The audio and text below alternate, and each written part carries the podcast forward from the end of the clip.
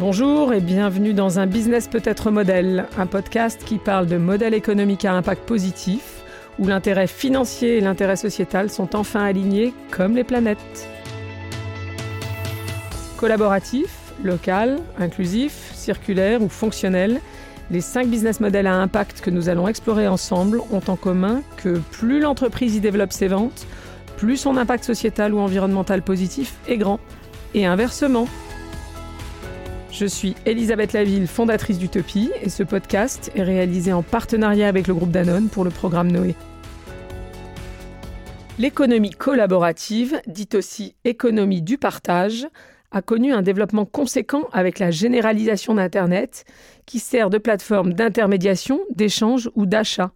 Plus d'un Européen sur deux pratique désormais l'achat, la vente ou l'échange décentralisé d'objets entre pairs, mais aussi le covoiturage, la location de maisons ou d'appartements, etc. Et tout ça grâce à Internet. Ces nouveaux modes d'organisation, de production et de consommation brouillent les frontières entre producteurs et consommateurs et sont fondés sur une communauté globale de contributeurs, sur leur mise en relation directe et sur une approche beaucoup plus horizontale où la confiance n'est plus liée à l'ancienneté, à la notoriété ou à la robustesse des acteurs, mais à la notation et à l'évaluation par les pairs. L'exemple de cet épisode de notre podcast pour illustrer le business model collaboratif, c'est celui de Burzorg, un réseau associatif d'infirmières et une offre de soins à domicile lancé en 2007 aux Pays-Bas et devenu en 10 ans le leader avec 70% du marché des soins à domicile et 10 000 infirmiers, tout ça en plaçant les besoins du patient au cœur du système. L'objectif est en effet d'utiliser et de construire les capacités du client et d'assurer son autonomie plutôt que de le rendre dépendant des soignants, en co-créant son plan de soins avec lui, mais aussi avec sa famille, avec ses amis et avec un réseau d'aidants formels et informels d'autres acteurs du quartier, les pharmaciens, d'autres soignants, etc. La relation développée entre les familles et les infirmières Burzorg, qui sont organisées en petites équipes autonomes de 5 à 12 infirmières, s'occupant chacune d'un quartier, est centrale dans le dispositif. Elles interviennent comme des coachs de santé, guidant la famille dans le système d'aide et de soins, collaborant de façon très régulière avec le médecin traitant, avec les autres services de santé ou les services sociaux, fournissant des avis et des conseils quotidiens au fur et à mesure de l'évolution de la situation individuelle du patient. L'un des objectifs de Burzorg est de minimiser le nombre d'intervenants différents au domicile du patient. Joss de Bloch, le fondateur du Burzorg, a travaillé 15 ans comme infirmier dans le secteur de la santé, dont 10 dans les soins à domicile, autant dire qu'il connaît bien le secteur.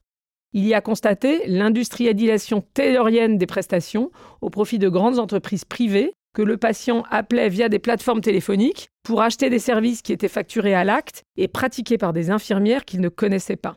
Sans surprise, cette approche a dégradé le service rendu, en spécialisant des infirmières et donc en multipliant les intervenants pour le patient. Cela entraînait notamment une fatigue accrue pour les patients, qui sont souvent des seniors, une démotivation des infirmiers ou des infirmières dont le planning était géré de manière bureaucratique et hyper rationnelle, avec des temps de référence de plus en plus courts par acte pour assurer la rentabilité, une communication peu efficace entre les différents soignants, etc. Le résultat était surtout l'accumulation de processus absolument pas orientés vers les patients et une perte de responsabilité des soignants au regard du bien-être global du patient. Burzorg est arrivé avec une approche exactement opposée. Chaque équipe est autonome pour recruter ses infirmiers ou ses infirmières, pour choisir ses bureaux, pour développer sa clientèle, pour choisir les zones à desservir et pour organiser le travail.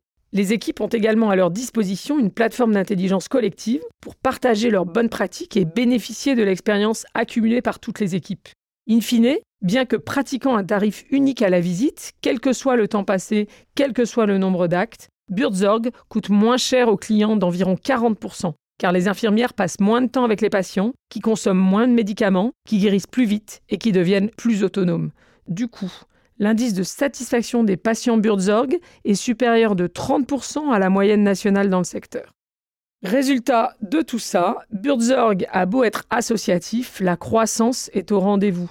Les 900 équipes Burzorg emploient environ 10 000 infirmiers et infirmières qui servent ensemble plus de 70 000 patients et réalisent un chiffre d'affaires de 427 millions d'euros. Si les coûts des soins de longue durée représentent toujours 4,3% du PIB aux Pays-Bas, plus que dans tout autre pays de l'OCDE, on estime que si Burzorg fournissait tous les soins à domicile du pays, l'économie néerlandaise économiserait 2 milliards d'euros par an. Merci de nous avoir écoutés. Vous pouvez télécharger le canevas que nous vous avons décrit et quelques lectures complémentaires dans la description du podcast. Rendez-vous dans les prochains épisodes pour poursuivre cette exploration des business models à impact. À bientôt!